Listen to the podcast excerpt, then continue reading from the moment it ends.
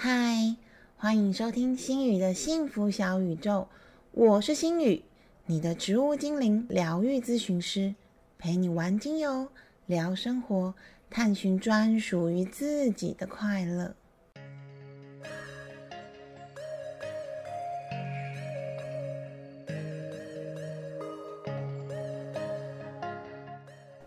嗨，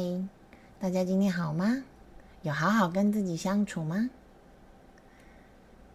今天是情绪方疗故事的时间。那在节目开始之前，我想要跟大家分享一个很多粉丝会问我的问题，就是有关于原生家庭还有如何跟父母相处的问题。其实这个议题非常的广泛，但是刚好我们七月份的我之前跟大家分享过的小满读书会，在读书会中有讨论到一个例子。其实也跟今天的故事有一点点关系，所以我决定放在这一集跟大家分享。七月份的小满读书会，我们刚好有讨论到父母跟子女相处的议题。那它里面故事就说了，有一对母子。母亲在大庭广众之下，她不断的抱怨和责骂自己在高职的孩子，说他什么不成器呀，说他很糟糕啊，说他都做不成事情啊，然后加以不断的抱怨自己有多可怜跟多命苦，跟老公离婚之后还要拉拔这个不成才的小孩长大。那那个时候，他的儿子则以三七步站在旁边，表现出一副那种啊，随便你讲啦，没关系啦，反正我已经习惯了啦。但是，就在子言导师说到这个孩子将在大概二十岁左右会遭遇一个生死劫难，劫难如果通过这个孩子之后，就会是个小康的老板。这个劫难如果不通过，孩子就会丧失性命。在子言导师说完这个劫难的事情之后，这一对母子突然就一片安静。妈妈突然停止了抱怨，而是不断的求导师指示他应该要怎么帮这个孩子度过此劫，应该要怎么办，并且哭着说，他如果失去了这个孩子，他会活不下去，自己要怎么办才好。而原本摆出一副好像在旁边很避睨、很瞧不起那个妈妈，觉得这个世界都对不起自己的那个儿子，他则是突然正经了起来，告诉导师说：“我的妈妈已经离婚了，我妈妈后半辈子只有我自己一个人可以依靠，所以我愿意改，我愿意修正，以避免掉那个劫难。”在这个时候，那个本来只是在抗拒的孩子，他突然间愿意为了自己的下半辈子负责，而不再只是为了跟妈妈怄气而故意做一些会伤害自己的事情。当然啊，这个是书里面的一个故事，那一定会有人觉得说，真的世界上哪有这么美好？而且这个章节最后也没有讲到这个母子的结局啊。说不定儿子又固态复萌，然后最后他就真的就去飙车，然后他就被撞死啊！但是导读老师信宏老师的一句话，却在这个小满读书会当中，让心宇陷入了一个沉思。老师说：“当你被父母气得半死，恨不得跟他们断绝关系，但这时候如果有人告诉你，你的爸妈将于后天一早就会死去。”这时候的你会有什么样的感觉跟反应呢？这句话让心宇真的陷入了沉思。我们有时候跟原生家庭的关系，到底是真的有这么多的恨，这么多的讨厌，还是在爱恨之中拉扯？那当这个人即将离开我们，离开这个人世间的时候，那种面子。被认同感之间的爱恨拉扯，是不是真的有这么重要呢？心宇其实一直都很不赞同一句古话，那句话叫做“天下无不是的父母”。我觉得这句话对父母和对孩子都不公平，因为他把爸妈放在跟神一样的位置，但其实爸妈也是人呢。他们也会犯错，他们也会自私，他们也需要透过不断的学习来成长。而对孩子不公平的地方，是因为这个世界上的确有很多的父母是罪大恶极的，比如说从小性侵或虐待孩子的禽兽爸妈，还有荼毒继子继女的长辈等等。我觉得他们就是错了啊，没有什么能够解释这些兽性的行为。什么我也有需求啊，那你不会去找妓女吗？你为什么要欺负自己的小孩？每次听到这，我都觉得超生气的。但是排除我们刚刚讲的那些罪无可恕的父母之外，其实大多数的亲子关系都像上面的故事一样，他们只是立场不同，却没有办法沟通。就像我刚刚讲的，爱恨交织。而在讨论当中，有同学提出了说，他自己家的长辈总是习惯性的贬义其他人，以彰显自己的地位，还有自己很宽和，自己很厉害。例如说，他每次带喜欢的点心回家，想要跟爸妈分享，或是带爸妈去吃喜欢的餐馆的时候，母亲就会说：“我们家的巷口的花生糖更好吃。”我们家巷口的餐厅更好吃，你下次回来我带你去吃，一定很棒之类这样的话。其实这个话会让人家慢慢的不想要把东西带回家，就算有好吃的也不想要分享，甚至会有一点负面情绪，觉得我的好心为什么从来都没有被接受，或者是被赞同？妈妈为什么从来都不会夸奖别人，也不能欣赏别人喜欢的东西？只会不断的想要送出去，想要送东西，想要请吃饭，想要分享自己有多棒棒，有多能干，好像全世界就你最厉害。但信宏老师这一次说的一句话，却让心宇有一种醍醐灌顶的感觉。他说：“这个是领受力的议题。这个母亲或许觉得付出的地位会比较高。”为了想要表示自己比较有优越感、比较有优势，所以她没有办法真心接受别人的给予。在传统说来，都会说施比受有福，但是其实领受也是一种福气。当你能够真心的感谢，并且接受别人的好意或者是恩惠的时候，这种正面的交流会让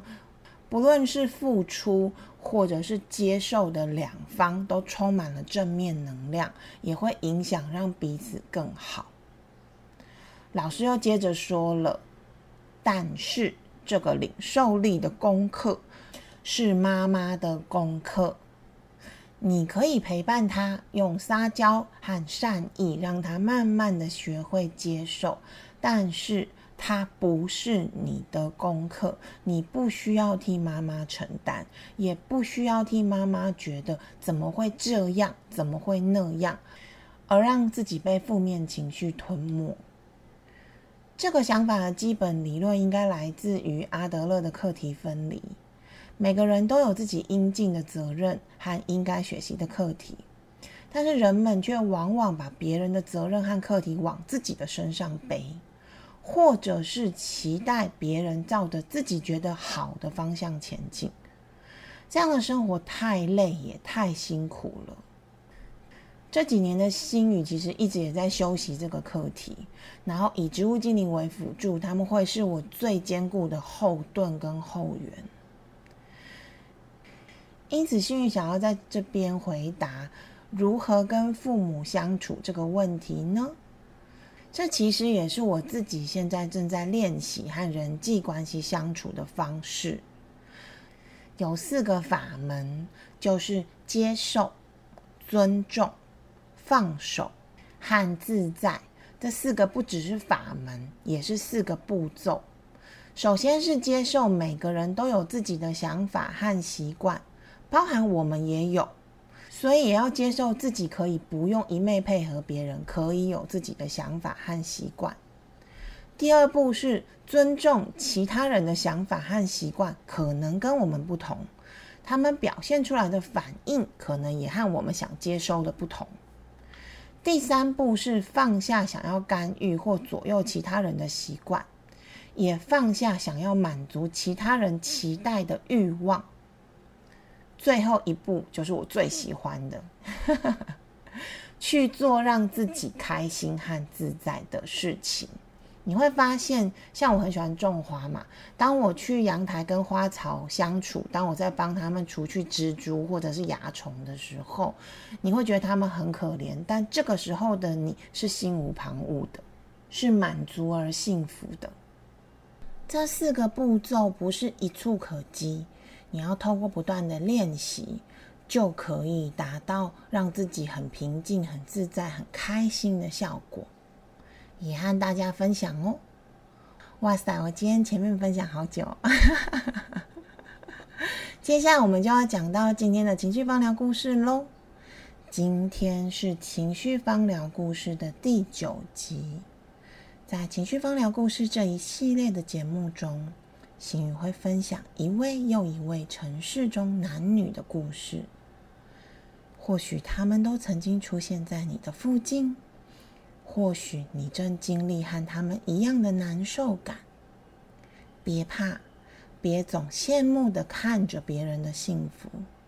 让我们陪着你一起缓步前行，寻到专属于你的幸福。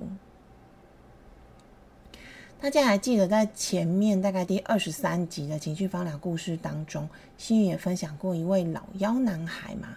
也聊过在家中排行不同的性格差异嘛？没有听过的朋友可以回去听听第二十三集的故事。今天的男主角他也是一位老妖男孩，跟姐姐相差十来岁，有个能干但是很强势的母亲，是家中最小也最受宠的孩子。他从小就温和体贴又善解人意。却不小心犯了全天下超过一半老妖都很容易犯的错误，没有主见，也没有自信。因为今天的男主角是天蝎座的，我们就称他为天蝎老妖吧。其实，在星宇的观察当中，天蝎老妖并不是笨蛋或者是妈宝，相反的，他很聪明，也很有自己的想法。也很喜欢从书中学习尝试或者是知识，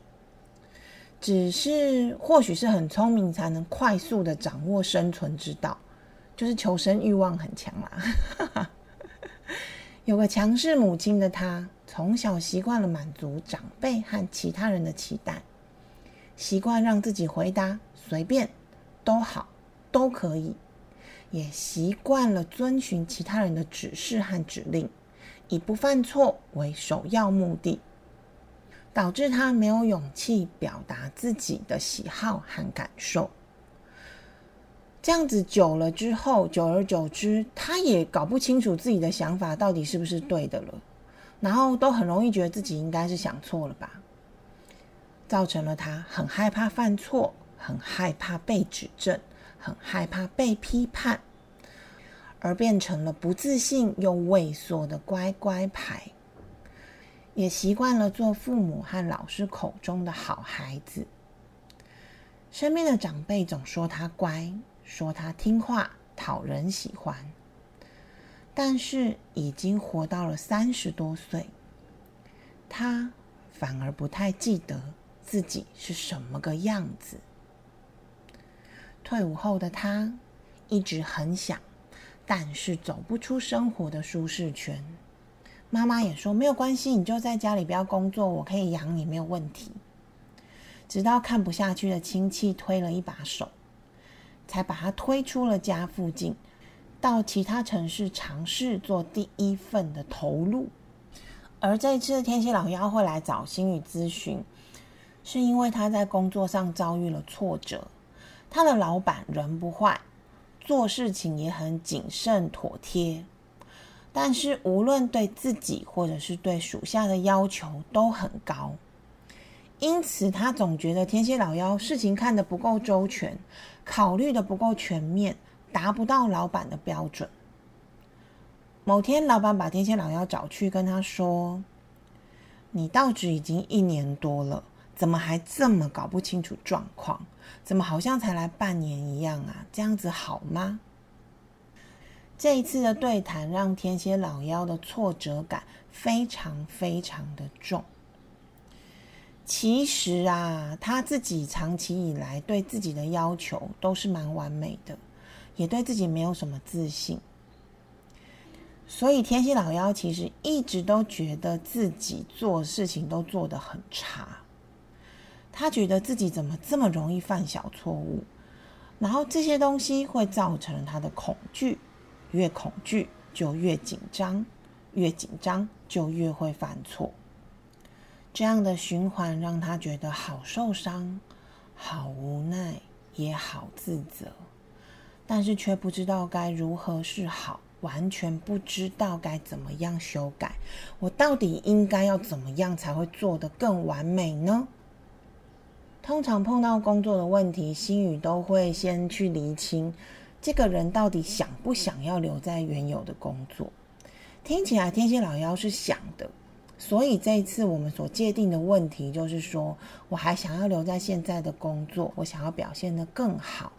那我应该要怎么做会比较好呢？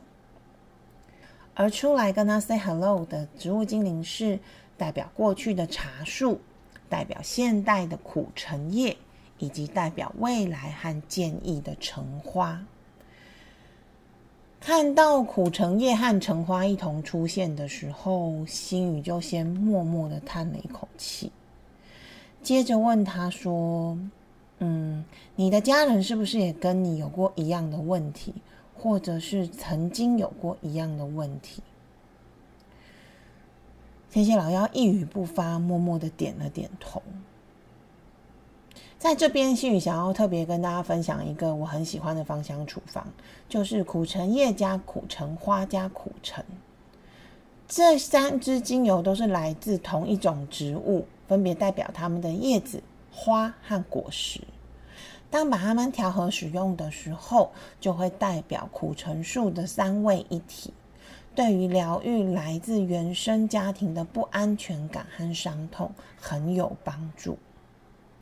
而原生家庭的信念会让家族里一直重演同样的故事，遗传基因也好，家族中的群体信念也罢，都很容易代代相传。例如，如果外婆的掌控欲和负面能量很强，通常母亲就会觉得很辛苦，但是却会不自觉的活成很像外婆的样子。比如说，凡事往坏的方向去思考啊。或者是把别人的每一句话都连接到自己身上，变成即使对方只是想要沟通，但是却永远都会被解读成在批判或者是否定自己，让对方和自己都觉得非常的辛苦，苦不堪言。所以常听到有人说：“好讨厌这样的自己哦。”其实啊，你已经走进了疗愈的第一步，也就是觉察。觉察到自己不喜欢这样的自己是好的开始，但如果你只是一昧的喊着讨厌讨厌，好讨厌这样的自己哦，都是我原生家庭的错，那你就只是把自己拖行回恶性的信念轮回里面了哦。只有试着去意识并且接受这件事情，并且慢慢的转化想法跟信念，一切才会变得更好。而象征现在的茶树精灵，他想要表达的是，其实，在外人的眼中，天蝎老妖是好学的，但是长期配合其他人意见的这个习惯，让他的眼界和观点都变狭隘了。他容易只站在自己的立场思考，并且很容易陷在其他人的话语的表面意思，而卡在自我的怀疑当中。例如前面讲的老板，其实听起来好像在骂他和否定他，但其实话语中带有恨铁不成钢，以及担心他无法适应环境的好意。而且老板并不是无的放矢的乱骂，而是点出了一些他的问题，或许是灵活性的问题。但是如果他只是卡在过去的信念里面，只是按照习惯。一昧的在内心责怪自己怎么没有做到完美，然后埋怨老板的挑剔，他就会听不出老板的弦外之音，而是再一次的陷入更紧张和不断犯错和自我厌恶的恶性循环里面。而茶树精灵提点的同理，并不是只是去同理其他人来责怪自己，而是非常重要的知己知彼，百战百胜。当我们学会了听其他人讲话中的弦外之音，学会了同理其他人的心态还有用心，就能够知道对方要的是什么，进而给予更好的阴应。例如理性的回应，还有理性的举证跟沟通。但是我发现很多人的情绪勒索用语都是“你要同理我啊，你要同理他啊”。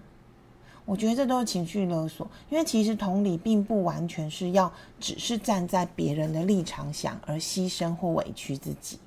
去完全的配合别人。相反的，你是要去理解对方和自己。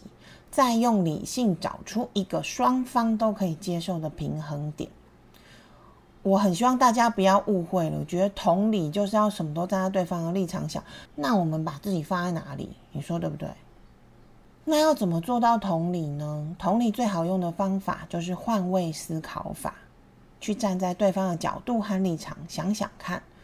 虽然或许因为经验不足，我们没有办法完全符合对方的高度。但是开阔眼界的最好方式，我觉得就是多看、多想、多问。你的脑袋是生来想东西的，不是生来吃饭的，所以你会越用越好用，越用皱褶就越多。最后出现的苦橙叶精灵告诉天蝎老妖，他说：“我知道你现在的环境让你觉得很苦闷，而且有苦说不出。”处在一个困难的抉择十字路口，但是别急着面对，先蛰伏一下吧。苦橙叶精灵中会让人放松的化学因子，能够帮助人们偶尔逃离去彼得潘的世界里，不用现在立马解决所有的困难，可以先给自己一点空间，好好的思考和观察。不过。需要认知的是，事情终究是要解决的。我们不能一直不想面对现实，不能只是等待别人的指示，或者是觉得说啊，反正我就是做不好啦，不然你 fire 我好啦，去等待主管来 fire 自己，好像这样子才能得到一个痛快，都是别人的错。那在短暂逃离的时间，可以做些什么呢？我们可以趁着逃避到彼得潘世界完全放松的时候，利用冥想给自己一个空间、时间来看清自己，找出想要的，并且转移活力和力量到现实。其实这三位精灵在呼应的都是同样一件事，他们说的是：做自己从来都不是一个口号，一件爽事。而是一份责任，是一份你必须要对自己负起的责任。其实跟随着别人走很容易，让别人帮你做决定更容易。而且如果这个决定是错的，结果不好，我好像还可以不用承担责任，反正啊是你做的决定啊，都是你的错。但是你的人生是你自己的，所有的成功，所有的失败。所有不进不退的体验，都将是你自己承担。你可以把责任丢给其他人，或是归咎给其他人，但是承受的人却依旧是你自己。比如说，有一些被家庭情绪勒索的孩子，他会说：“都是我父母怎么样怎么样怎么样，都是我父母逼我的，都是我父母怎么样怎么样。”但是最后。受到不公平待遇，要拿钱出来还债，婚姻失败等等痛苦的人，承受的人都是你。而心宇最后想要送给大家的一句话是：犯错没有关系，无法决定自己的人生才可怕。心宇的芳香处方时间。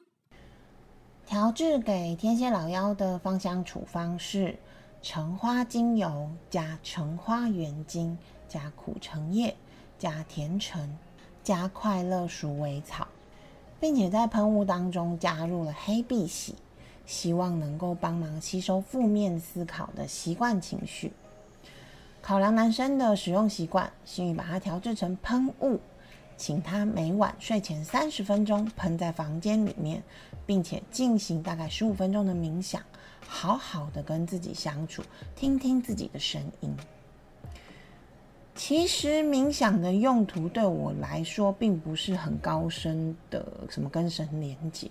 而是能够帮助我自己静下心来，好好的给一点时间和自己相处。看看自己的内在，还有我想要的是什么。有时候在心语冥想的时候，我会突然间好像通了什么，突然间解开了某些卡死的限制性信念，而觉得很舒服。但是我想提醒大家的是，冥想从来都不是特效药，它需要花时间慢慢的去探索。有时候我甚至只是想要安静一下，我想要孤独一下，我想要独处一下，我就给自己十五分钟的时间，把神识放出去冥想。但是我什么都不想，就只是静静的冥想，跟着我的呼吸，也不会去想说啊，我可以从这一次我又可以得到什么，我又可以学到什么，我又可以多了解我自己，我都不会做这些事情。而天蝎老妖其实也有跟我分享说，他过去其实也有尝试过冥想，但是因为他第一次冥想的经验很不好，他觉得很黑、很沉重，冥想完觉得很不舒服，完全没有像书上那样子说的，好像是冥想完之后洗涤了身心所有的垃圾，好像我瘦了八十公斤啊，那我就没有了。变得非常的轻盈，变得非常的舒服，变非常的神清气爽。他说都没有，他只觉得很黑很沉重。这个其实是有可能发生的，因为在你一开始冥想的时候，进入你的内心中，当你的内心有一些不好的情绪，你还是需要穿过它的。所以你还是会感受到这些情绪，但是慢慢的一次两次，慢慢的持续进行，这种黑跟沉重的感觉就会越来越消散，你会觉得越来越舒服，越来越有被洗涤的感觉。此外，心语也都会透过像沉香粉，或者是像精油来辅助我，来支持我，帮助我在冥想的那个过程当中，能够更舒服，能够更顺畅。能够缩短那个很黑很沉重的时间，我觉得非常的有帮助。所以在天蝎老妖他拿了喷雾回去使用之后，隔了几天他就给星宇回馈，他说他发现使用疗愈小物之后，闻到香气的那一瞬间就先被第一层疗愈了，而他试着冥想三十分钟之后。感觉非常轻松，觉得很舒服，很想睡，然后不小心就睡着了。而且当天晚上的睡眠情况也很好，一夜无梦，好眠。很多人都会以为冥想的过程当中一定要得到什么，不能睡着，不能怎么样。其实这个时候你就是陷入了自己的限制性信念，你给自己太大的压力了。心语都会跟个案说：你们冥想到一半，如果睡着了，非常好，就好好的睡吧。但是你可以去观察一下，如果不小心睡着，做梦了，早上起来赶快把那个梦记录起来，因为它很有可能是潜意识要给你的一些 sign，就是一些暗示。而在天蝎老妖持续的使用喷雾之后。他说有觉得自己被一点一滴的打开放松开关的感觉，面对工作的时候也不再那么紧张的，不断的在恶性轮回里面。而一直到今天，他还在原来的工作岗位上努力，我们也一起来帮他加油，希望工作上都可以很顺利，也希望每一个人的工作都可以很顺利、很自在、很开心哦。也欢迎大家一段时间就回来找心宇聊聊，疏通一下情绪垃圾，这样子在前往自在的道路上就会更顺畅、更通畅。让植物精灵和心宇一起陪伴着你前进，找到最舒服、愉快的生活方式。好啦，今天的节目到这边结束喽，谢谢大家又再一次的保卫了新宇村的安全，也欢迎继续和新宇一起玩精油、聊生活、探寻自在的快乐哦，拜拜。